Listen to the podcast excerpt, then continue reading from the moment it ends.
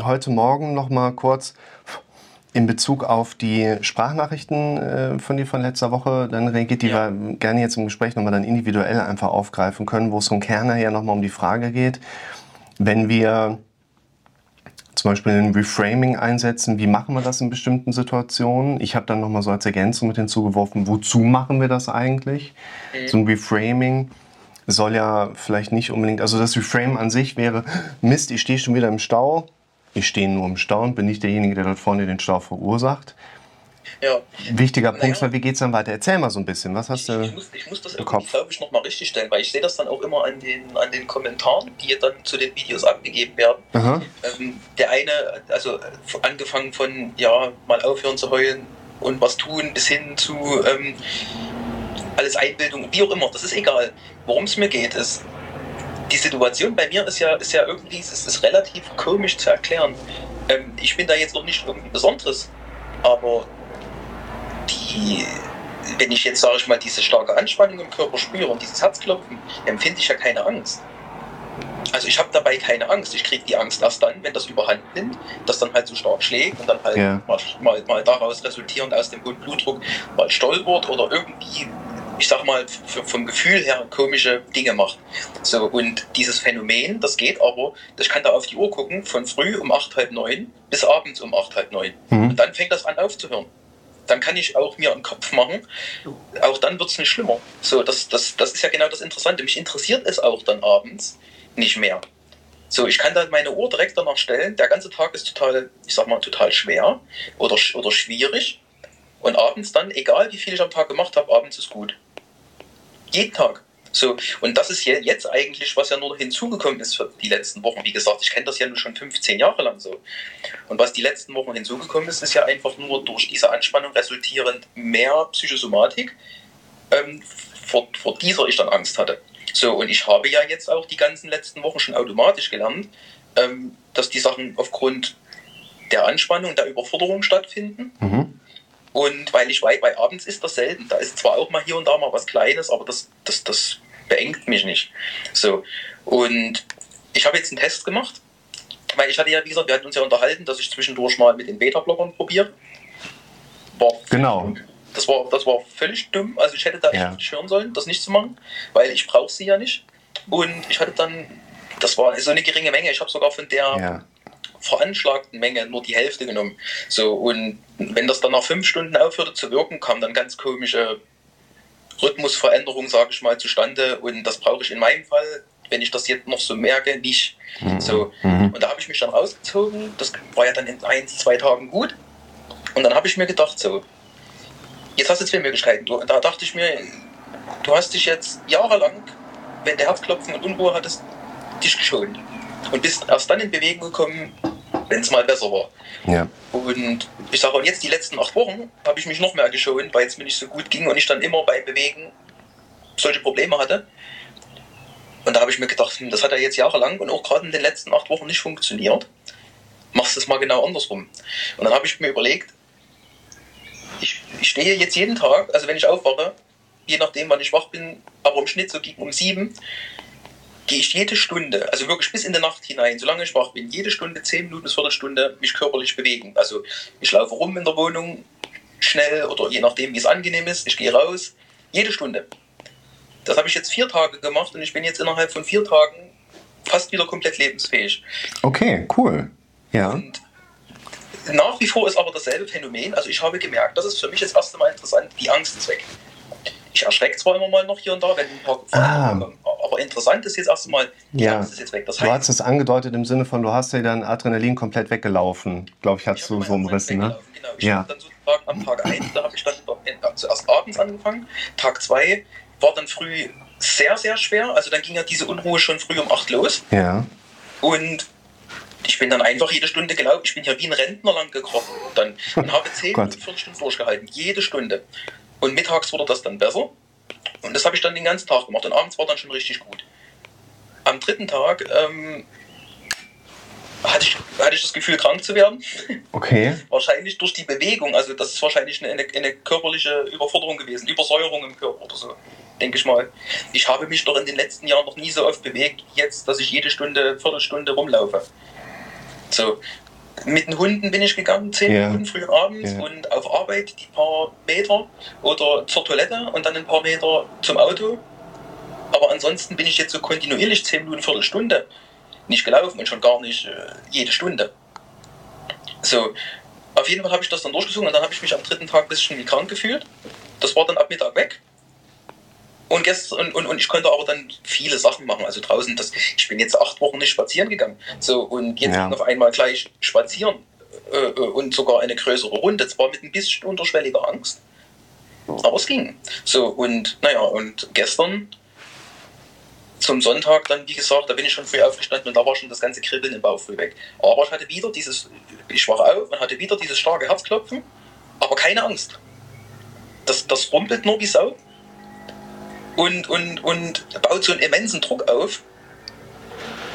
Und das ist auch bei jedem Aufstehen und Hinsetzen der Fall. Aber ich habe dabei keine Angst. Wo wir dann gerade noch mal eine Art Zwischenerkenntnis für uns rausziehen dürfen. Angst ist nicht unbedingt immer die Folge, wie jetzt hier zum Beispiel auf das körperliche Phänomen. Ja. Das, was du früher erlebt hast, würde ich vielleicht interpretieren als eine sehr enge trainierte Assoziation, auf bestimmte Gefühle schnell Angst zu bekommen.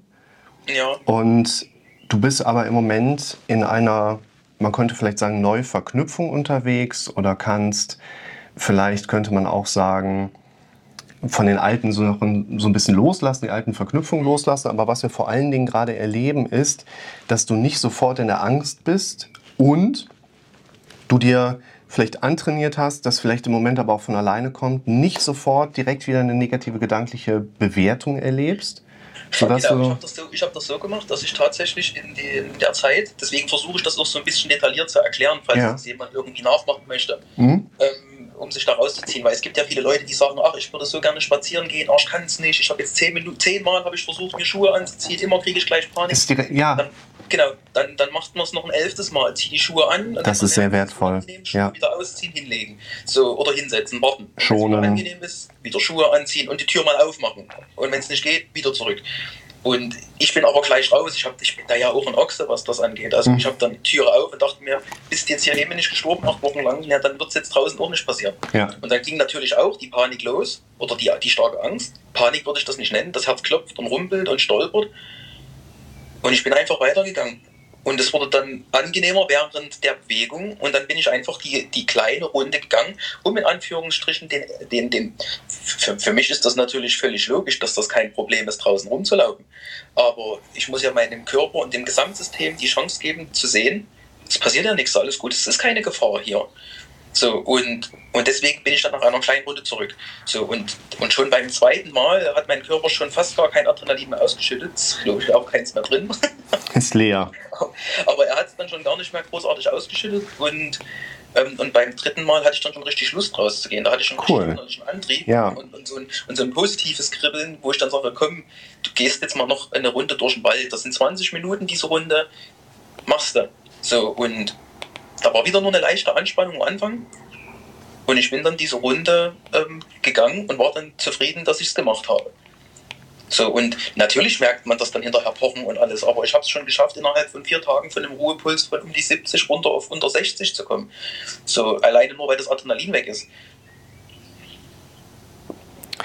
Bin ich jetzt gerade ehrlich gesagt, ähm, weil ja nicht, ich will nicht sagen skeptisch, aber wenn wir jetzt das Thema Ruhepuls mit drin haben, haben wir sehr schnell wieder einen Faktor mit drin, der von vielen von uns nicht kontrollierbaren körperlichen Vorgängen mitgesteuert wird.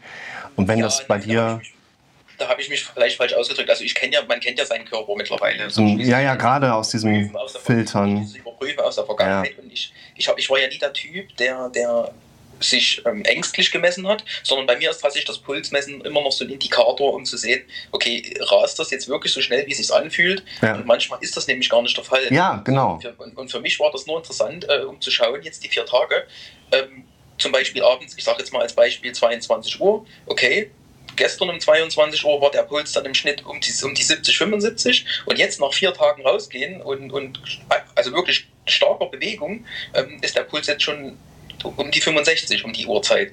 So mit, mit, mit anhaltender körperlichen Bewegung über das die Das ist schon wenig. So. Also das spricht auch für ein gut trainiertes Herz und ein gut trainiertes kardiovaskuläres ja, System. Wenn man ne? Angst- und Panikattacken hat, ist das ja auch nicht gerade untrainiert. Es ist ja, kein angenehmes Training, aber es ist tatsächlich auch ein Training, ja, stimmt. Ja. Genau, und ja, nee, und, und das war jetzt eigentlich erstmal das Ding, um dann halt zu filtern, weil ich hatte ja in der Vergangenheit auch Psychotherapie.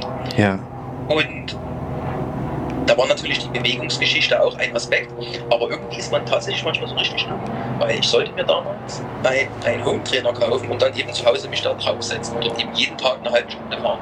Ja. So, aber wenn ich natürlich früh aufstehe, Adrenalin im Körper habe, schon Herzrasen oder Puls von 100, sag ich mal, ja. dann setze ich mich ja nur auf das Fahrrad drauf und habe schon 120 schon... und hämmert und es fühlt sich mega beschissen an. Ja. So, und dadurch ist natürlich dann die Lust zum Radfahren, äh, die war dann nicht so hoch. Ja. So, und dann habe ich mir immer gedacht, okay, dann machst du das, wenn es mal weniger ist, wenn du mal ruhiger bist, ähm, fährst du dann Fahrrad das, der, aber der Fall wurde ja dann, der kam ja immer, immer, immer weiter erst zustande. Ja. Und irgendwann war das Radfahren mal einmal die Woche nur noch möglich, obwohl ich mich vorher eben zwei Wochen da durchgequält habe, um wieder aus meinem damaligen Loch 2018 zu kommen. So, und aber mal auf die Idee zu kommen, zu sagen, okay, dann krieche ich halt notfalls erstmal eine, eine halbe Stunde auf allen Vieren durch die Wohnung. Und dann gehe ich eben mal 20 Minuten langsam hin und her. Und dann mache ich das in drei Stunden nochmal. Man hätte sich da ja auch ran trainieren können. Das ist mir in zwei Jahren nicht eingefallen. Und jetzt habe ich wie aus der Gewohnheit heraus, schon ja. seit 15 Jahren allgemein überhaupt aus der Gewohnheit, wenn es im Körper mehr hämmert und klopft und, und, und, und unangenehm ist, hinlegen. Wo ich diese, wo ich diese Idiotie habe, weiß ich nicht. So, ich habe mich immer hingelegt und geschont.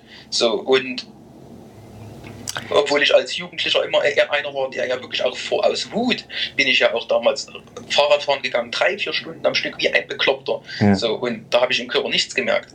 So, und ich vermute mal, das ist nämlich das, was ich eigentlich ansprechen wollte, auch noch mit den Therapeuten zusätzlich, die ich damals hatte. Ja.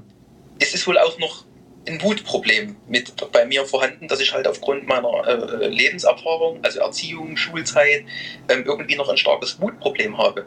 Weil Wut schüttet ja auch Stresshormone aus und bringt ja den Körper auch in so ein Druckverhältnis. Weil ich spüre ja auch starken Druck im Kopf und im Brustkorb.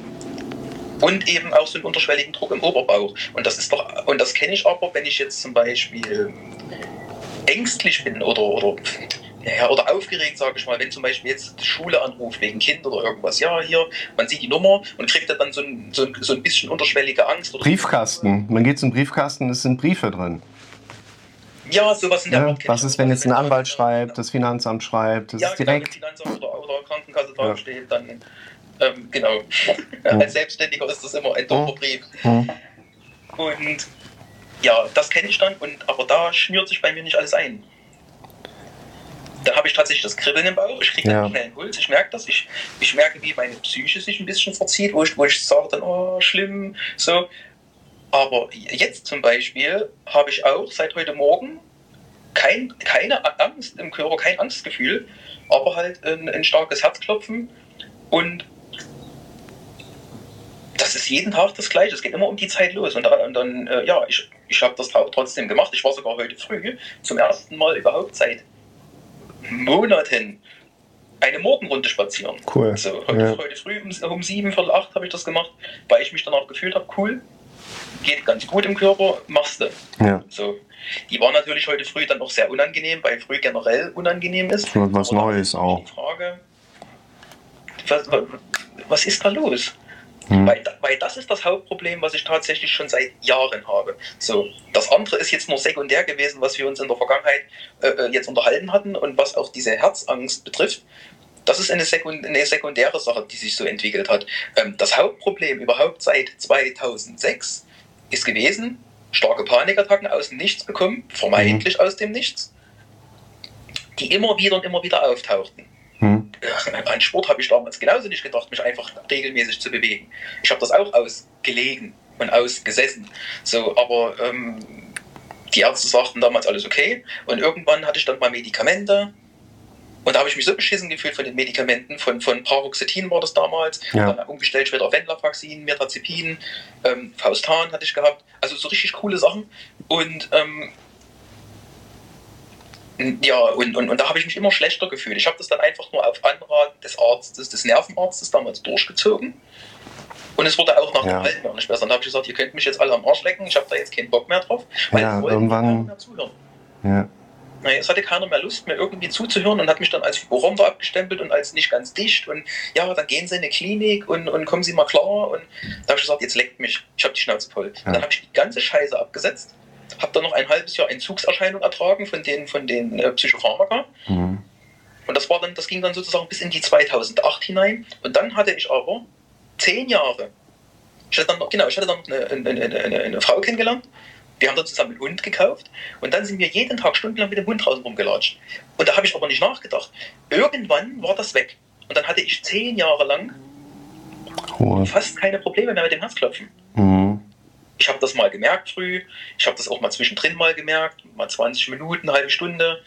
Dann habe ich irgendwie ein bisschen was gemacht, weil ich wusste, das geht ja dann wieder weg. Und da gab es auch keine psychosomatischen Erscheinungen. Und da habe ich das dann halt irgendwie klopfen lassen und habe dann was anderes gemacht. Und ich oder bin dann eben trotzdem, es gibt ja Höhen und Tiefen. Aber was ist das? Ne? Und 2018 gab es einfach nur ein schlechtes Jahr für mich. Und, und dann kamen eben so psychosomatische Sachen, so Herzstolpern und so. Aber das war auch eine Zeit, da habe ich mich tatsächlich auch wieder viel weniger bewegt.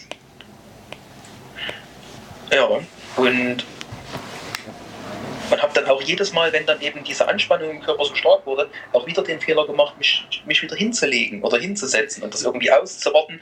Und, und dadurch ja. ist dann gerade ab 2018, weil ich dann so eine Krise hatte, dieses Phänomen entstanden, dass ich dann so richtig krass in mein Herz reingehört habe, durch dieses vermehrte Stolpern, durch diese vermehrte Anspannung. Obwohl im Krankenhaus damals gesagt wurde, alles supi, perfekt, ich weiß gar nicht, was Sie für ein Problem haben hier. So, und, und wieder ging eben ja. diese Show los, kommen Sie doch mal klar. Ich und dann suchen Sie sich doch mal einen Psychologen. Und das habe ich gemacht. Anfang 2019 und diese Psychologin hat dann eben gesagt, ich muss mehr auf meine Gefühle hören. Und dort habe ich dann angefangen, noch mehr an mich einzuhorchen, weil ich sollte ja die Gefühle fühlen, ja. was da stattfindet. So, ja. die hätte mir ja mal dazu sagen müssen, dass das Herzklopfen ein Symptom ist und nicht dieses Gefühl. So, weil ich dachte, der ja. Druck im Körper, weil ich dachte, mit der Druck im Körper ist ja, ist ja am Ende eine Körperempfindung, das ist ja noch nicht das eigentliche Gefühl, oder? Das ist ja, wir haben ja Gedanken, Gefühl und dann erst diese körperliche Empfindung als Feedback. Soll ich ein bisschen was dazu nochmal zusammenfassend erzählen? Weil ich habe mir so ein paar Sachen auch, also ja, ja, etwas komplexer. Gehen wir mal gerade zurück. Also was ich gerade nochmal hervorheben möchte, ist, äh, da draußen findet ja ein regelrechter Kampf zwischen Befürwortern und Gegnern der Frage statt, kann man seine Extrasystolen merken? Ist es die Re-Entry-Füllungsphase nach einer ventrikulären Extrasystole ohne Auswurfleistung? Was auch immer. Wir haben eine Nervenrezeptorverteilung, die sich in der Regel im Körper immer daran ungefähr orientiert, wie nützlich wäre es, dass wir dort was haben, so wie das bei uns quasi mit allem evolutionsbiologisch Entstandenen so ist. Und es macht zum Beispiel Sinn, dass wir an den Fingerspitzen ein relativ gutes Tastvermögen haben und auf der Zunge. Ne, die Kinder, wenn die klein sind, die nehmen immer alles irgendwie in den Mund. Ja, ja. Das ist viel Flugverkehr heute hier, Regierungshubschrauber. Ähm, deshalb nehmen die alles quasi in den Mund und weil die Tastsinn hier zunächst besser ausgeprägt ist als über die Fingerspitzen. Es macht aber zum Beispiel keinen Sinn, dass wir am Rücken eng beieinander liegende Schmerz- und Tastrezeptoren haben, weil das einfach ein Bereich ist, der für unsere Vorfahren nicht so vulnerabel war. Und es macht aus dem Hintergrund auch wenig Sinn, dass wir am Herzen, wo wir ja unseren Herzschlag gar nicht kontrollieren sollen und können, aber eine dichte Vernetzung von Nervenfasern haben, die uns ein verifizierbares Bild zurückgeben, dass ich da gerade Dinge auch wirklich richtig gut wahrnehmen kann. Das bedeutet, die Signale, die wir aus diesem Bereich hier spüren, die sind einfach fehleranfällig. Und was mir nochmal ganz wichtig ist, auch so zu erklären, würde ich wahrscheinlich sogar nochmal ein eigenes Video draus machen. In unserem Körper läuft so gut wie alles in der Regel immer bidirektional ab. Es ist nicht so, dass das Gehirn sendet, mach mal, sondern unser Gehirn bekommt bei ganz vielen Sachen immer auch einen Impuls zurück. Ja, der Befehl ist ausgeführt, der Muskel ist angespannt, ich habe gelacht, darauf werden Glückshormone ausgeschüttet. In dieser Bidirektionalität haben wir ein ganz wichtiges zugrunde liegendes Merkmal. Theoretisch kann unser Gehirn alles spüren. Jede Muskelbewegung, jeden Herzschlag. Genau, da wollte ich gerade einhaken, bloß ähm, ich, ich, will dir jetzt nicht ins Wort fallen. Ja, ganz ruhig. Nur genau wegen dem Find. Und genau dieses Phänomen merke ich ja auch. Hm? Habe ich mal, ähm, also das, was ja bei mir, das, das, das habe ich jetzt von einem Arzt schon mehrfach gehört oder von, von Kardiologen, das Gefühl, wenn das Herz, also wenn das dann sich so einmal mehr, wenn das mal einen stärkeren Schlag abgibt, also da gibt es ja dieses Phänomen nicht, dass das dass ein Schlag dazwischen ist, mhm. so, so, so ein Bubub, sondern eben, wenn man einfach einmal einen stärkeren Schlag und dann ist eine Pause. Das benennen die nicht als Herzstolperung.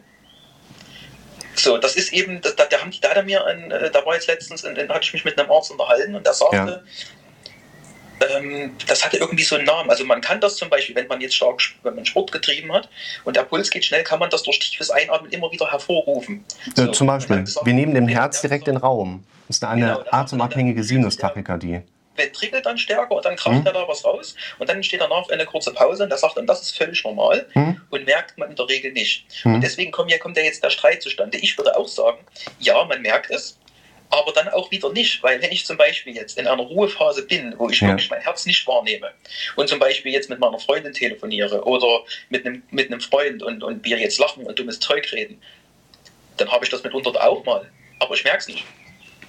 Und das ist der Punkt, wo ich dir erklären möchte, wie kriegen wir das hin? Denn genau. unser Gehirn kann im Prinzip immer nur eine vernünftige Realitäts- und damit Wahrheitsverarbeitung für uns generieren, indem unser Gehirn aber einen absoluten Großteil der wahrgenommenen Informationen uns vorenthält, rausfiltert. Unsere Realitätswahrnehmung, unser Bewusstsein kann nur funktionieren, weil der allergrößte Teil erst gar nicht in das Bewusstsein mit eingebaut wird. Mhm. Und mit dem, was du erlebt hast, mit dem, was du beschreibst, mit dem, was ganz viele andere Menschen auch so erleben, haben wir irgendwann mal, warum auch immer, unserem Gehirn das Signal vermittelt, nimm das bitte wahr. Wir haben das einmal gespürt, wir richten die ganze Zeit unseren Fokus darauf. Ich sehe diesen kleinen schwarzen Fleck, ich prüfe jetzt tagelang, wochenlang immer wieder, ist meine Glaskörpertrübung noch da. Diesen Scheiß, den habe ich auch, ja. Und damit trainieren wir unseren ja. Kopf letztlich auch darauf, das hier wahrnehmen zu können, aber nicht weil es vorher nicht da war und dann ist es plötzlich da, sondern wir lernen es in der Regel wahrzunehmen, weil wir unserem Gehirn mit der Zeit beibringen und signalisieren, nimm mal das hier mit in die Realitätsverarbeitung mit rein. Das haben wir uns gedanklich antrainiert und wir können quasi nichts machen, um eine gedankliche, antrainierte, auch gerne negativ erlebte Eigenschaft abzustellen. Und genau das ist wieder der Punkt, wir müssen weil indem wir die Ursache herausfinden, warum wir das wahrnehmen, werden wir es weiterhin wahrnehmen. Aber das ist ja nicht unser Ziel. Genau. Da kommen wir jetzt wieder zu dem Punkt, anderes größer machen. Mir ist das passiert durch die Panikattacke damals, ja. 2006. Ich habe das vorher nie gemerkt. Ich sage ja, ich bin ja durch, durch äh, bin ja täglich unterwegs gewesen mit dem Fahrrad und bin ja nicht gefahren, ich bin ja rumgetroschen mit dem Fahrrad. Hm. Und ähm, ich habe sogar Mopeds überholt auf der Straße und sowas. So reingeballert bin ich da. Nur um mich halt abzureagieren. Ja durch, von, von Stress und, und ich sag mal Schulgemeinheiten und sowas hm. und, und hm. irgendeiner schlechten Note und was weiß ich nicht. Und da habe ich nie was wahrgenommen. So, und als ich dann alleine wohnte, da habe ich mich ja tatsächlich schon fünf Monate lang nicht großartig körperlich betätigt, weil ich musste es ja nicht mehr und mir war, ich habe da keine Lust gehabt, ich wohnte alleine und da war ja Computer, Zocken, Freunde. Ja. Saufen, das war wichtiger. So, und, und irgendwann kam dann mal eines Tages diese Panikattacke und da habe ich so eine Angst vor gehabt, also weil ja, das bringt ja die Panikattacke mit sich. Dann geht der ich Fokus nur, darunter. Ich habe dann als allererstes nur den starken Herzschlag wahrgenommen und hatte dann eigentlich als Feedback auf den Herzschlag davor Angst. Ja. Und damit hat sich die Panikattacke dann hochgesteigert, weil ich dachte, hä, wieso klopft denn das jetzt so? Was ist denn jetzt los? Ich dachte, das ist nicht normal. Fokus genau. wird drauf gerichtet. Und ab dem ersten Tag schon. Und ich bin dann aber noch relativ angstfrei dann, auch wieder mit diesem Herzklopfen äh, äh, zu den Ärzten gefahren. Okay. Ähm, ich, ich, hatte gar keine Angst irgendwie davor, dass die sagen, ja, sie sind krank oder irgendwas. Ich habe einfach bin hingefahren, habe gesagt, ja, ich habe hier starkes Herzklopfen und bin aufgeregt. Ich sage, ich fühle mich irgendwie so unter Strom. Aber ich habe keine Angst. Ich sage, ich weiß nicht, was das ist. Ja. Und da haben die mir dann eingeredet und gesagt, doch, doch, sie haben Angst. Wo ich sage, ja, aber ich fühle mich jetzt nicht eingeengt. Ja. Ich sage, das ist eher so, dass es übelst klopft, wie, als braucht das irgend, braucht jetzt irgendwie ich Energie für irgendwas? Kann ich nicht sagen. Wenn ich das Gefühl jetzt tatsächlich, das habe ich in den letzten Jahren versucht, ein bisschen rauszufiltern, vergleiche äh, äh aus einer Jugenderfahrung. Nur das Gefühl dabei, also nicht dieses Symptom Herzklopfen und Anspannung, sondern das Gefühl dabei. Man hat ja so eine, so eine Realitätsveränderung dann, so wie man Dinge wahrnimmt. Und ich bin, bin vom Gefühl her angepisst. So, mhm. mich kotzt das alles an. So, mir geht das alles auf die Nerven. So, und, und ich möchte von niemandem gestört und, und belastet werden oder voll gelabert mit irgendwas. Das geht mir alles auf den Sack in dem Moment. Und umso schlimmer der Zustand wird, bin ich, habe ich das Gefühl, ich müsse mal irgendwo dagegen hauen.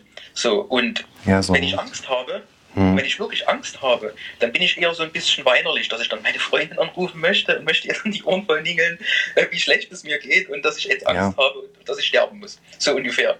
Ähm, dann ist das ein ganz anderes psychisches Phänomen. Und wenn ich dann aber diese Ängste weg habe, dann ist mir das, dann ist mir das schon selbst nach einer Stunde wieder peinlich.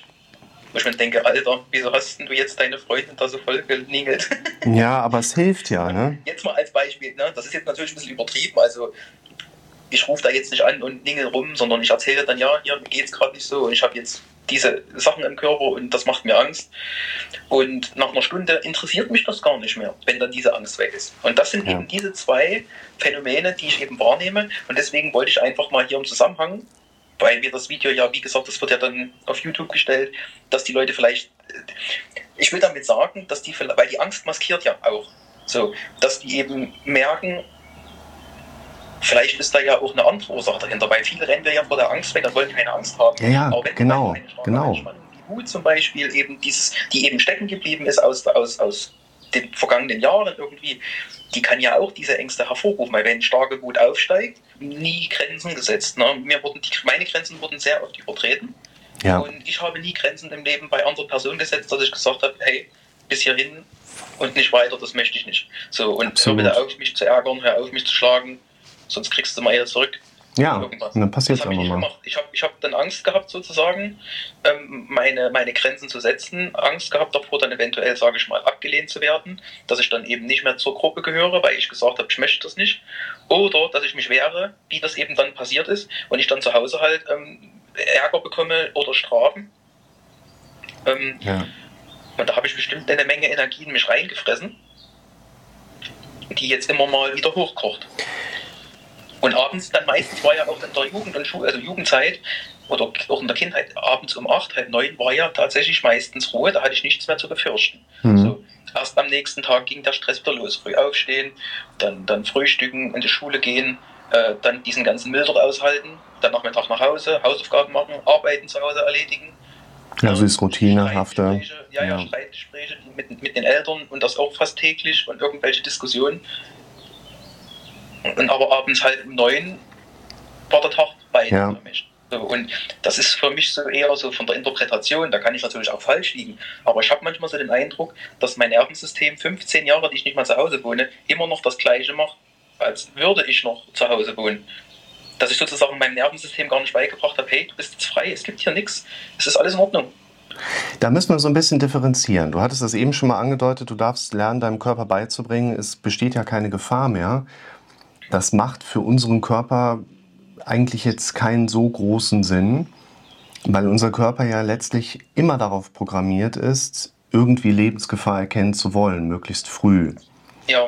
Das heißt, wir sind so ein bisschen mit der Frage dann konfrontiert, können wir unserem Gehirn das beibringen und wenn ja, wie oder wie kommen wir annäherungsweise da dran? Gehen wir mal gerade rückwärts noch durch ein paar Sachen durch, weil du meintest auch gerade äh, Kindheit, Vergangenheit, ja. Äh, ich hatte das in einem unserer Gespräche mal angedeutet, wenn man so eine Skalierungsbasis mal nimmt, dann bist du vielleicht zuletzt eher oben unterwegs gewesen. Wir dürfen schauen, wie kriegen wir das wieder so ein bisschen runter. Und das haben wir eigentlich immer. Wir haben immer ein zweiphasiges System, wo jemand auf mich zukommt und sagt, hör mal, ich habe die und die Probleme, ich habe die und die Symptome. Und gerade bei dem Thema Panikstörung ist beispielsweise das in Bewegung kommen eine der ersten wichtigsten Dinge, weil erstens fallen wir meistens eher in Schockstarre und versuchen das wegzuatmen. Genau, ich hatte ja zehn Jahre lang keine Panikattacken. So kriegen wir das dann, ne, aber in der Situation selber auch nicht weg, weil in Bewegung kommen ist unter anderem etwas, was hilft, weil die Stresshormone, die für unseren Körper eine Überlebenserhöhung ja darstellen, Überlebenswahrscheinlichkeitserhöhung darstellen, sind ja eigentlich etwas, was uns in Bewegung bringen soll. Das heißt, diese Stresshormone werden unter anderem durch Muskelaktivität verstoffwechselt und dann kriegen wir wieder ein bisschen mehr Ruhe da rein. Und wenn man dann vielleicht tatsächlich auch ein bisschen Notfallstrategie macht, erste Hilfe bei Panikstörung, Derealisation, Depersonalisation, dann kümmern wir uns darum, wo kommt das her? häufig eben tatsächlich ungelöste Probleme, die ich hinter mir herziehe. Ein Leben, wie ich weiß, dass ich es nicht leben möchte. Wut als Reaktion darauf. Und das jetzt bloß als kurzer Einwurf. Dieses Herzklopfen, was ich habe, darf man aber jetzt nicht verwechseln, auch für alle die, die das jetzt schon ein paar Mal mitgehört haben. Ich habe dabei keine Panikattacke. Also Herzklopfen, ich merke es nur stark schlagen. Ja. Äh, aber der Puls ist da meistens nie über 90 oder sowas. Ja. Nennt man Palpitation. Wenn ich da jetzt sitze und das Klopfen spüre, dann, der ist dann meistens so zwischen 80 und 90.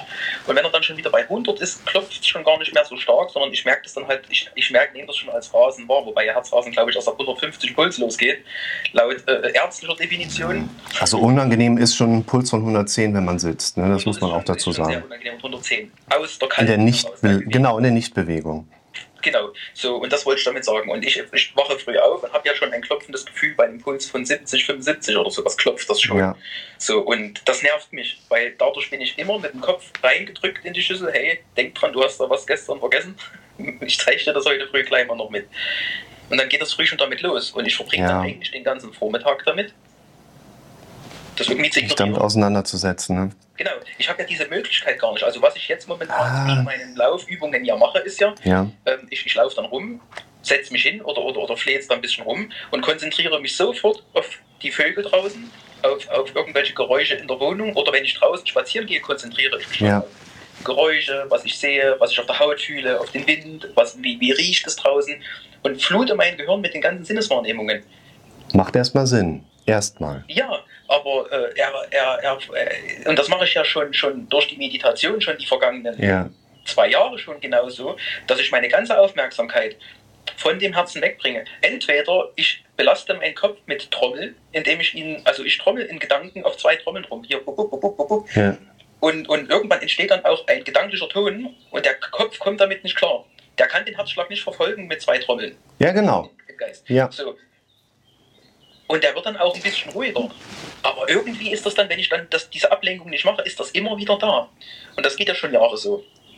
Und jetzt ich, jetzt minimiere ich das ja tatsächlich durch meine, durch, damit ich aus der Wohnung komme und damit die psychosomatischen Symptome aufhören, habe ich ist jetzt mir die, endlich mal dieser Einfall mit dieser sportlichen Übung gekommen, eben da jede ja. Stunde sich zu bewegen und den Körper wieder äh, äh, ja, fit zu machen. Ja. Dass er dann, wenn der dann mal entspannt, noch weiter runterkommt also noch tiefer entspannen kann als vorher.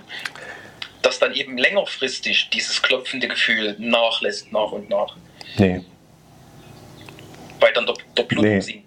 Ich, äh, wir gehen mal gerade durch, weil wir sind, glaube ich, mit auch unseren wenigen Gesprächen, die wir bisher geführt haben, gerade bei einem durchaus schnell erreichten Schritt. Und ich würde sagen, ich sag mal so ein äh, bisschen provokant, nee, weil da ist ja noch ein Faktor drin, der aus meiner Sicht noch mehr Aufmerksamkeit bekommen darf. Zum einen ist dieses Vergangenheitsthema, wie jetzt auch wo Wut heraus resultiert, dass sich ärgern über die Fehler anderer Menschen, wie man Wut ja ganz gerne umschreiben darf, müssen wir auch bedenken, dass zum Beispiel nicht deshalb heute noch eine große Wut da ist, weil du die noch nicht verarbeitet hast. Wir sind keine Lagerhaltungssysteme, in denen Gefühle so lange noch gelagert sind und ab und zu mal hochgedrückt werden. Auch so bei so, so, so Entwicklungstraumata oder so sind doch so alte Energien. Ja, die Frage ist nur, was ist das? Also wir stellen uns weniger vor, dass da ein Gefühl, eine Emotion in uns lagert, die immer wieder hochdrängt.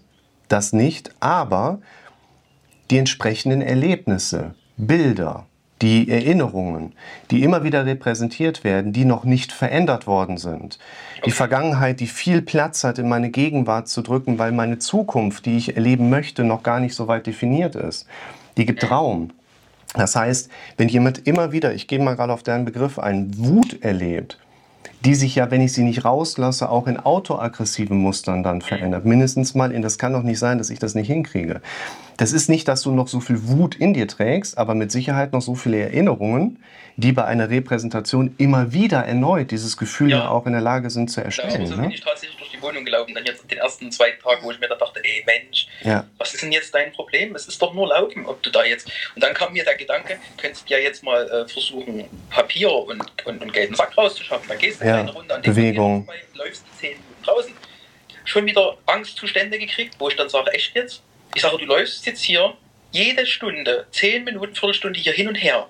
und hast Angst, fünf Minuten Pappe rauszuschaffen. Echt jetzt? So, und ja, ich habe das dann letzten Endes auch nur in einer etwas ruhigeren Phase gemacht. Ja. Bin dann einfach gegangen. Ich hatte dann den, wahrscheinlich so innerlich den Impuls, komm, jetzt probieren wir das.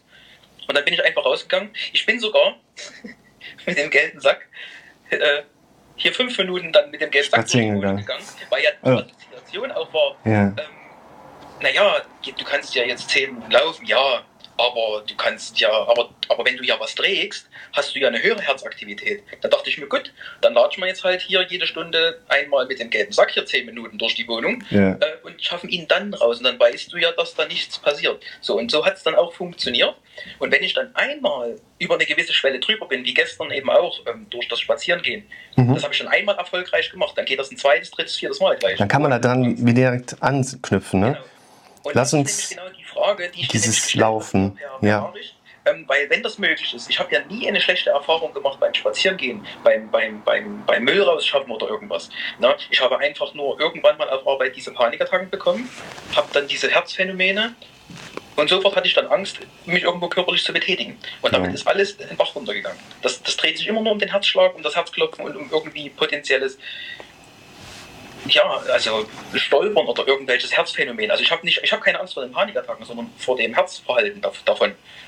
So und beziehungsweise also, vor den Gedanken, die darauf folgen, noch einprogrammiert sind, die auf eine Empfindung kommen. Wenn es jetzt stolpert, wenn es jetzt, jetzt nicht wieder aufhört und so. Das können wir verändern, das noch nicht so schnell.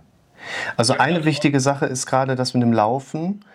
Wir müssen, das hatte ich mir jetzt aus seinen Rückmeldungen so ein bisschen auch zurechtgelegt und das würde ich dir auch heute gerne auch nochmal so mitgeben.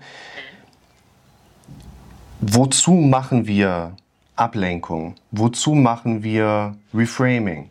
Wozu gehst du spazieren? Wozu hörst du dir die Vögel da draußen an? Wo wir nochmal differenzieren müssen, ist beispielsweise zwischen Erkenntnis und Wissen. Das passt gerade ganz gut. Die Leute wissen zwar von sich, welche Schuhgröße sie haben, das macht aber emotional im Alltag gesehen keine Relevanz, weil ich denke im Alltag nicht über meine Schuhgröße in der Regel nach. Ich kann sie zwar stets reproduzieren, aber ein Gefühl ist nicht das Feedback auf eine Erkenntnis, die ich als Wissen unbedacht abgespeichert habe, sondern Emotionen, Gefühle sind in der Regel ein Feedback auf die Dinge, die ich aktiv im Denkmuster erlebt habe. Und deshalb haben wir auch immer einen ganz interessanten Moment, den erlebe ich in der Praxis relativ häufig, wenn die Leute sagen, ich weiß doch, das ist nicht gefährlich für mich. Wir müssen aber nochmal hinterfragen, weiß ich das oder findet entsprechendes Inhaltliches auch wirklich in erlebten Denkmustern statt? Das sind nun mal zwei unterschiedliche Dinge. Und beispielsweise in die Verstoffwechselung zu kommen, indem du in Bewegung dich bringst, hilft dir dabei, Dinge anders wahrzunehmen, wird auch deinen Fokus etwas anders lenken können. Auf lange Sicht würde ich mir tatsächlich aber lediglich hieraus nicht zu viel versprechen wollen, weil es ja lediglich immer nur einen Unterbrecher darstellt. Die wichtige Funktion eines Unterbrechers ist ja aber, dass es eine Funktion zur weiteren Ebnung der nächsten Denkprozesse gibt. Okay, da muss ich das noch in dem Fall noch mit ergänzend korrigieren. Ähm, die die, die, die Sache, warum ich das mache mit dem Laufen, ist ja, ich habe ja, ähm, was mich ja am meisten stört, ist ja dieses schnelle Herzrasen, wenn ich ja. auf der Couch aufstehe. Wenn ich nur mal zur Toilette laufen möchte oder dann, wenn ich zum Beispiel mit den Hunden jetzt draußen unterwegs bin und äh, dann mal zum Beispiel dem Hund hinterher rennen muss, weil er irgendeine Scheiße macht gerade. Ja. So, dann habe ich sofort Herzrasen und mit dem Herzrasen dann oder, oder so richtig schnellen Puls und damit einhergehend dann, ähm, naja, so ein bisschen eine, eine Angst oder so, dass eben also das fühlt sich in meinem Körper an wie zu viel. Ne? So, mhm. Und das war jetzt die Idee, weil ich dachte mir, wenn ich die ganze Zeit genau davor Angst habe, dann, dann, dann, dann hilft doch Liegen nicht. Und das genau. war die Idee dahinter. Bei, bei mir ist das größte Problem, der schnell das, das Herzrasen und das resultierende Stolpern oder die Unrhythmik. Und das fühlt sich wahrscheinlich nur so an, weil ich mich, ich habe mindestens ein Jahrzehnt der Schonung durch. Ne? Na, na, klar war ich zwischendrin mal Radfahren. Ja. Klar habe ich auch ähm, ich sage es jetzt mal auch mal Text, aber äh, die fünf Minuten Anstrengung oder zehn Minuten ähm, ist ja nicht. Ja, ich weiß, was du meinst. Aber jede Stunde, hier zehn Minuten, Viertelstunde hier hin und her zu laufen oder dann auch zwischendurch einmal für 20 Minuten, eine halbe Stunde draußen spazieren zu gehen. Wir reden nicht davon, zu joggen gleich, sondern erstmal nur zu gehen oder schnell zu gehen. Und ich habe ja auch gemerkt, dass ich zum Abend hin sogar schon joggen muss, damit ich wieder an diese Herzaktivität rankomme, die ich trainieren möchte. Das okay. heißt, früh stehe ich auf und habe Herzrasen schon vom Gehen hm. und abends muss ich joggen, damit ich überhaupt Impuls über 100 kriege. So. Ja. Und das ist nämlich genau das Phänomen, wo ich sage, ich begreife das nicht was da abläuft in dem Körper. So, und deswegen dachte ich mir, es ist jetzt die beste Möglichkeit, erstmal den Körper, so gut es geht, von früh bis abends zu trainieren, ja. damit das Herz immer stärker wird, damit sozusagen die ganze, der, der ganze Rhythmus sich im Körper einstellen kann wieder, dass ich auch eben, und das ist jetzt nach vier Tagen ja auch schon passiert, heute ist der fünfte, dass ich von der Couch aufstehe, zur Toilette gehe und ich eben nicht gleich einen Puls von über 100 habe. So, und dadurch fühlt sich das natürlich alles schon mal angenehmer an. Und mein, mein, mein Abspeicherungseffekt ist, dass, dass, dass das kein Problem ist, aufzustehen. Ne? Also das heißt, ich, muss, ich mache mir da jetzt, ich achte da nicht mehr drauf, wie sich mein Körper verhält beim Aufstehen, weil ich jetzt schon nicht mehr großartig viel wahrnehme. Nach vier Tagen. Ja. So, das heißt, bei mir dreht sich ja die ganze Angst nur ums Herz und dann dachte ich mir, okay, dann konfrontiere ich mich mit dem Herz und, und arbeite mit ihm. So, und mache es, wie gesagt, fordere es und, und, und mache wieder eine Ruhephase. Fordere es wieder einmal die Stunde und dann mache ich wieder 40, 50 Minuten Ruhephase, wo ich eben sitze oder irgendwie ein bisschen was Kleines tue oder vielleicht meditiere zwischendurch. Du, dann kriege ich den Impuls wieder, ach na klar, du kannst ja jetzt die Stunde einfach mal rausgehen für eine Viertelstunde. Dann gehe ich durch die Runde und dann ruhe ich mich wieder aus oder mache eben was Leichtes, was nicht so mit der körperlichen Aktivität zu tun hat, um meinem Körper zu zeigen, Anspannung, Entspannung, wieder Anspannung, ja. wieder Entspannung. Und das scheint ja erstmal was zu bringen. Aber was eben immer noch ist, ist eben, dass ich früh aufwache. Gut, das kennen wahrscheinlich auch Leute, die Depressionen oder sowas haben. Früh ist die Depression immer am schlimmsten. Oder bei, bei, bei auch Angststörungen und sowas. Früh ist man immer. Häufig ein sogenanntes Morgentief. Mhm. Genau, so ein Morgentief. So, und das geht bei mir auch ungefähr eine Stunde heute. Früh habe ich mich auch irgendwie, obwohl der Körper recht heute früh relativ angenehm erstmal war nach dem Aufstehen, ähm, habe ich mich trotzdem so ein bisschen depressiv gefühlt, irgendwie so, hm, was machst du denn heute? So ungefähr, obwohl ja. das klar war, was ich mache. Ja, ich hatte ja Arbeit und ich hatte ja jetzt unser Gespräch und sowas, also es stand mhm. schon was auf der Agenda. Aber trotzdem habe ich mich heute früh erstmal gefühlt, Mensch, gehst du doch heute gleich mal früh raus. Es fühlt, fühlt sich doch gerade gut an. Und ich bin raus. Es war natürlich noch nicht so geil, weil früh ist immer nicht so cool. Ja, aber ich habe es gemacht und ich, hatte, und ich bin nicht gestorben unterwegs. genau. So, und ich hatte natürlich dann auch einen höheren Puls dann zu Hause und ich hatte auch, wie, wie gesagt, zwei, zwei komische Empfindungen wieder im Körper. Aber ich bin dabei ruhig geblieben und habe erstmal gesagt, okay, sage Marco, Mensch, du tust es doch hier, äh, ähm, du machst das doch jetzt erst fünf Tage. Hast du wieder so ein bisschen Genau, ja. um, dann, um, dann, um, dann, selbst mich da ein bisschen runterzubringen, um auch einfach mal die Dimension wieder herzuholen. Äh, was, was erwartest du denn jetzt nach fünf Tagen, was da passiert? Ich sage, du hast eigentlich mit der Bewegung noch mehr Stress für den Körper. Das ist für uns eine wichtige Frage. Was erwartest du eigentlich? Ich greife da mal ganz kurz noch mit ein, weil ja. die Zeit ein bisschen ausläuft und ich dir aber noch was sehr Greifbares mitgeben möchte. Ja. Aus meiner Sicht ist wichtig, dass wenn du jetzt deinen Körper zum Beispiel trainierst und wir wirklich mal sagen, du gehst auf Cardio, damit dein Körper nicht mehr so schnell hochgehen muss mit dem Puls. Ja. Wird das möglicherweise nicht klappen, weil dein Körper trotzdem Entscheidungen treffen wird, Pulslagen so zu organisieren, wie er sie gerade für richtig hält und nicht wie du sie als angenehm empfindest im Zweifel. Das heißt, eine Verbesserung würdest du ja letzten Endes nicht daran merken, dass du vielleicht was ganz anderes merkst, sondern dass du es anders bewertest oder gar nicht mehr wahrnimmst. Ja, das würde mir aber schon reichen um von dem, um von der. Das ist unser letztliches Ziel auch nachher. Nur der Punkt ist, wenn wir jetzt sagen, dieses Ziel, ich bewerte Dinge anders, würde sich ja dann eintrainieren, wenn du positive Erfahrungen machst, die sich mit der Zeit im repetitiven Maße auf diese Sache verknüpfen. Das heißt, du könntest, könntest Cardio trainieren und würdest dann merken, ah, heute ist der Puls gefühlt oder gemessen unten geblieben. Ja. Bist aber davon abhängig, dass dein Körper da mitspielt. Und was wir letzten Endes verändern wollen, ist ja die Bewertung des Phänomens.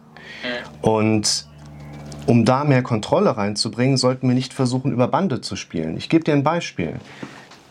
Auch der Sozialarbeiter handelt wie jeder andere Mensch aus egoistischen Gesichtspunkten. Jeder Mensch, wenn du, du schenkst jemandem etwas und wenn du dich nicht darüber freust, dass du was schenkst, brauchst du auch nicht zu schenken. Jede Handlung eines Menschen ist immer egoistisch. Und das ist auch in Ordnung, so funktionieren wir Menschen letztlich. Und der Sozialarbeiter ist auch jemand, der tendenziell sagen würde, nein, ich habe ein Helfersyndrom, nein, ich möchte anderen Menschen helfen. Am Ende des Tages macht er seinen Job ja auch nur in der Hoffnung, dass er sich besser fühlt auf einer subjektiven Ebene, wenn er anderen Menschen hat helfen können. Und gerade der Sozialarbeiter ist so ein dominantes Beispiel, der über Bande geht. Ich muss jemand anderem helfen, um mir selbst gut zu tun. Das dürfen wir direkt machen. Hier auch. Ich finde den Weg, den Körper zu trainieren, das hat ja ganz viele andere positive Effekte auch und das würde ich im Moment auf jeden Fall empfehlen, weiterzumachen. Aber an der Schnittstelle, wo es letztlich um die Erwartung geht, dass wir andere Bewertungen von Vorgängen erleben, sollten wir vielleicht auch gucken, haben wir nicht direkte Zugriffsmöglichkeiten. Und auch hier sind aus meiner Sicht alle Stoppsignale. Ein Stoppsignal ist wie, ich erlebe Denken, Denken, Denken und sage, Stopp, ich will jetzt gerade nicht so weiterdenken.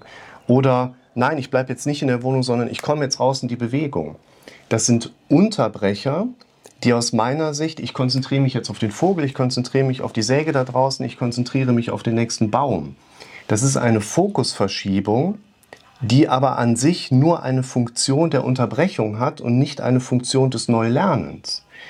Das, was wir neu lernen können, neu programmieren dürfen, zum Beispiel welche Bewertung möchte ich in Bezug hierauf in Zukunft haben? Welche Ziele möchte ich in Zukunft vor meinem inneren Auge größer machen als andere Dinge und so weiter und so fort.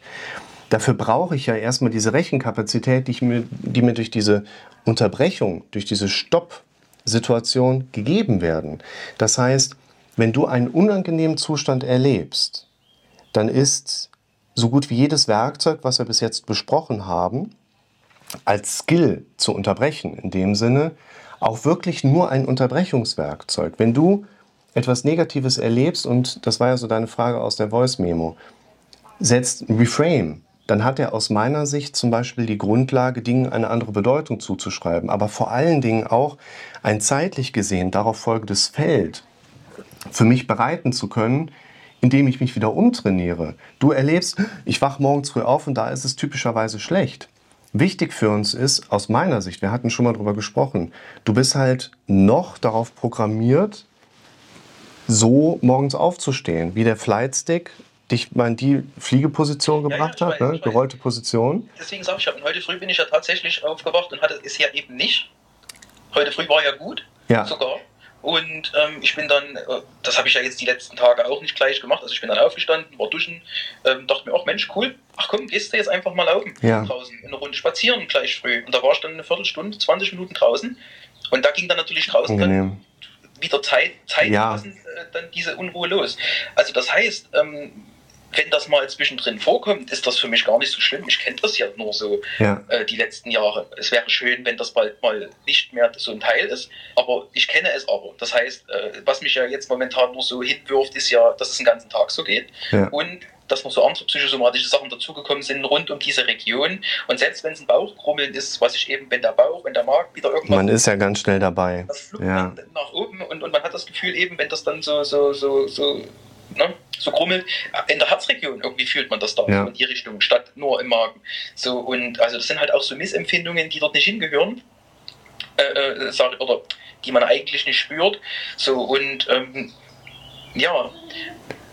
Und was ich ja momentan mache, um zu diesem Reframing nochmal zu kommen, ist ja, ja ich mache den Sport, merke dadurch, ich meine, sonst, es muss ja irgendwie funktionieren, sonst wäre ich ja jetzt nicht schon am, am zweiten Tag draußen gewesen und am dritten Tag schon spazieren gegangen, nachdem es acht Wochen nicht ging. Ne? Ja. Also irgendwas muss es ja tun.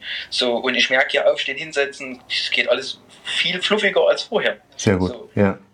Und dann hatte ich ja die letzten Tage noch Krankheitssymptome durch diese körperliche Überanspruchung. Ich war heute zum Beispiel ja. zum ersten Mal wieder mal nicht da. So, also heute bin ich ja schon deswegen wahrscheinlich entspannter aufgewacht, aber der Vormittag ist sowieso immer schwierig bisher. Und was ich ja bisher mache, ist ja zu dem Thema Reframing, dass ich, ich konzentriere mich ja tatsächlich auf diese Geräusche wie Vögel und alles drum und dran. Das ist klar, das ist erstmal das Stoppsignal, mhm. um sich abzulenken. Und ich merke dann, dass mein Körper immer Schicht für Schicht den Druck nachlässt. Mit einmal ist das wie, als wenn man so tiefer nach unten sinkt. Man gibt ihm keinen Raum mehr der alten Programmierstruktur. Man macht anderes größer, das können die Vögel sein. Genau, genau. Und dann, und dann merke ich wieder, wie, richtig, wie der Druck nachlässt, wie ich tiefer ja. und tiefer runtersinke. Und dann konzentriere ich mich natürlich auf das Ruhegefühl. Weil das ist ja das, was ich größer haben möchte. Ich möchte diese innerliche Entspannung, dieses Gefühl der Weite. Wenn es klappt, gut. Ich würde jetzt, auch wenn wir ja, uns nicht so gut kennen oder jemanden, den ich gar nicht kennen würde, würde ich sagen, mal so ganz äh, dominant, den Fokus auf nicht körperlichen Aspekten ruhen zu lassen, um sich zumindest in dieser Meso-Ebene nochmal wieder frei zu trainieren. Also ich denke dann nicht an anderes, angenehmeres Körpergefühl, wenn ich das alte, ursprüngliche negative Körpergefühl überlagern möchte, sondern versuche mit dem Kopf auf Dingen zu bleiben, die eher dann einer Kopfnatur sind. Wo fahre ich als nächstes in Urlaub hin? Welche Urlaubs äh, welche Arbeitsprozesse möchte ich gerne verändern, was möchte ich heute Abend gerne mit meiner Frau machen, wie kann ich mein Leben, das Leben anderer Menschen glücklicher gestalten. Genau. Ne? Wenn es klappt. Dass man das wie in Sicherheit wiegen möchte, so nach dem Motto, ich mache ja. jede Dinge, wenn das andere dann Ja, frühestmöglich in trockene Tücher bringen, wobei ich hier... Ja, genau äh, sagen würde, guck mal, du bist im Moment in einer stabileren Situation, wenn es für dich klappt, ist es gut, wenn nicht, würde ich tatsächlich eher, auch ich für mich eher defensiv, ja. also ich sag mal ganz plump, wenn ich nach meiner Glaskörpertrübung suche, mache ich das Problem groß. Wenn ich sage, nein, das mache ich jetzt nicht, guck doch mal lieber, ob ich das andere Phänomen noch in den Wolken da oben sehe mit den kleinen hellen Punkten, bin ich ja wieder in dem alten Wahrnehmungskanal mit drin. Die weißen, die weißen Nudeln ja, so kann man es auch nennen. Ne? Blue Endoptic Phenomena nennt sich das ja, Ganze. Ich hatte es in einem Video mal so. Die weißen Blutkörperchen, die im Auge spielen. Die Leukozyten, genau. Das ist, die wandern so das ähm, blutversorgende Gefäßnetz im Hintergrund ab. Was aus meiner Sicht im Moment ganz wichtig ist, weil jetzt drückt mir gerade so ein bisschen die Zeit. Ähm, wir wollen letztlich auch solche Unterbrecher setzen, die uns nicht da, dabei helfen, im Alltag das Ganze mit etwas weniger Anspannung zu erleben, sondern überhaupt den Zugang zu bekommen, die in der darunter liegenden Sphäre, in dieser unteren Ebene bestehende Problematik auch mal wirklich angehen zu können, der Wut die Grundlagen nehmen zu können, der Vergangenheit die Grundlagen entziehen zu können, sich in mein Heute eindrängen zu können, indem ich bewusst Zukunft plane, indem ich bewusst mein gewünschtes Leben nach vorne gelagert größer mache. Aus meiner Sicht ein ganz wichtiger Punkt nach wie vor, nur noch mal als abschließendes Beispiel, wenn wir eine Befürchtung haben und schreiben sie auf, wissen wir aus der Studienlage, nehmen wir diese Befürchtung wesentlich entschärfter wahr als vorher. Auch das ist letztlich ja wieder nur ein Unterbrecher, mit dem ja. wir arbeiten. Hochschritt nehme ich noch auf so ein, so, so, so ein Tagesmemo, nehme ich mir noch auf, um dann halt in schlechteren Momenten mir das Geheule von voriger Woche nochmal anzuhören und zu sagen, hey, du bist ja aber jetzt doch ganz schön weit gekommen und mach einfach weiter. Das macht Sinn, ja. Genau. Auf bisherige Erfolge aufbauen. Ich würde dir trotzdem auch zusätzlich empfehlen, nicht weil ich glaube, dass das das Bessere ist, sondern weil du jetzt gerade noch nicht gesagt hast, dass du es schon machst. Also deshalb, ich mache immer gerne ja, Gegen, ja. Gegenteil. Ähm, eher zeitlich synchroner, situativer zu arbeiten. In dem Moment, wo eine Belastung da ist, auch wirklich eine Entlastung erleben zu können durch aktives Handeln. Genau. Weil letztlich, das müssen wir auch noch mal so im größeren Blick nach hinten definieren oder herausarbeiten, letztlich ist Denken immer dafür da, uns ins Handeln zu bringen. Und wir werden immer ein großes Problem haben, wenn wir auf der gedanklichen Ebene fixiert sind und nicht ins Handeln übertreten können. Genau, und das habe ich jetzt einfach indem ich in so einer Anspannungssituation einfach trotzdem... Genau, dieses trotzdem gehe ich raus. Ich, ich, ich, bewege mich ja. trotzdem, genau. Es ist noch nicht perfekt, ich fühle mich jetzt auch noch nicht so sicher, sage ich mal. Ähm, aber deutlich so, anders als vorher. Äh, entspannt arbeiten zu können, ist es jetzt noch nicht. Aber wir reden davon, ich mache das jetzt erst seit vier Tagen. Das ja. ist jetzt also seit drei ganzen und der erste Tag war ja nur ab 17 Uhr bis in die Nacht. Man muss einmal so knacken und dann ist es überraschend, wie schnell sich Dinge so positiv verändern. Ja, ja genau. Und, äh, und für mich ist es halt so, dass ich ja eben vor diesem Herzklopfen immer weggerannt bin ja. und jetzt, wie du, wie du schon sagtest in, äh, in den letzten Sitzungen, ähm, den Puls ein bisschen an, an das anpassen, was gerade ist. So, natürlich ist es dann eklig, wenn man dann nach 10 Minuten, Viertelstunde sich wieder hinsetzt. Aber ja. ich versuche dann zu entspannen und ich habe einen Teil der Energie wieder weggebracht und dann einfach mal gucken, was jetzt die nächsten Tage bringen. Bis jetzt war jeder Tag besser als der vorhergehende. Das ist ein das gutes Abschluss. Machen, ja, äh, wenn wir Leben rückwärts gehen, nehmen wir meistens Schwung, könnte man vielleicht auch sagen. Ähm, aber das ist vielleicht auch nochmal eine, eine gute abschließende Metapher. Mal gucken, was die Zukunft bringt, gibt unserem dramatisch denkenden Gehirn ja viel Raum zur freien Meinungsentfaltung, die ja immer negativ geprägt sein muss. Negativ denken machen wir von ganz alleine. Wenn wir positive Gedanken haben wollen, müssen wir sie selber denken. Ja, das war jetzt ungünstig ausgedrückt. Das war jetzt so umgangssprachlich. Nee, im Gegenteil. Sehen, das. Also ich ja. Genau, ich weiß, was du meinst. Und, und sage mir dann, das wird schon, das wird schon besser. Du merkst es doch jeden Tag. Guck mal, ja. heute haben wir Wir das müssen uns das immer selber vor Augen führen. Das mache ich so. Also ich quatsch schon mit mir selbst und führe mir vor Augen, was acht Wochen lang nicht ging. Und wenn dann mal ein negatives, bewertetes oder so Phänomen vorkommt, sage ich mir dann, ey, das hast du doch jetzt acht Wochen lang auch gehabt und du bist nicht gestorben und es ist nichts passiert. Und jetzt hast du es ganz leicht, nur weil du es eben kennst. Und es passiert auch nichts. Und guck mal, das jetzt hier beim Hin- und Herlaufen passiert, bei 100 Puls und es ist alles okay. So, und ähm, mir, mir fehlt eigentlich im Großen und Ganzen bloß noch ja. so dieses Abschließende dann zu sagen, so ist schön. Na, dass man dann so wirklich entspannt sitzt und liegt und dann sagt, oh, das, so, das fühlt sich gut an. So, das, das fehlt eben im Großen und Ganzen noch. Was hält dich davon ab, es 15, 20 Mal am Tag zu sagen? Ja, das ist eine gute Frage. Nicht die glücklichen Menschen sind dankbar, die dankbaren Menschen sind glücklich. Nicht dadurch, dass du dich wohlfühlst, wirst du es dir eventuell gelegentlich mal sagen, sondern indem du dir antrainierst, es dir je, jeden Tag 10, 15 Mal immer wieder bewusst zu machen. Du sollst es nicht sagen, weil du dich so fühlst. Du sollst das sagen, damit du dich ein bisschen mehr so spüren kannst. Ja, okay. Lass machen wie immer. Im kurzfristigen ja. Modus im Moment. Wir tauschen uns aus. Ja, ich bin gespannt aufs nächste Gespräch. Ich sag mal ein schnelles Tschüss, dann kriege ich nämlich den nächsten Termin noch ein bisschen vorbereitet. Tschüss. Hat mich gefreut. Ciao. Ciao. Bin ich immer wieder überrascht davon, wie schnell manchmal die Veränderung bei den Leuten so kommt. Wie schnell sich solche Sachen dann, das ist ja der wichtige Punkt, auch einbauen in das Denken. Wir glauben nicht an das, was richtig ist, wir glauben an das, was wir am häufigsten besprochen haben. Da meldet er sich auch direkt nochmal. Und insofern bin ich gespannt auf das nächste Gespräch, wo ich euch gerne wieder mitnehme.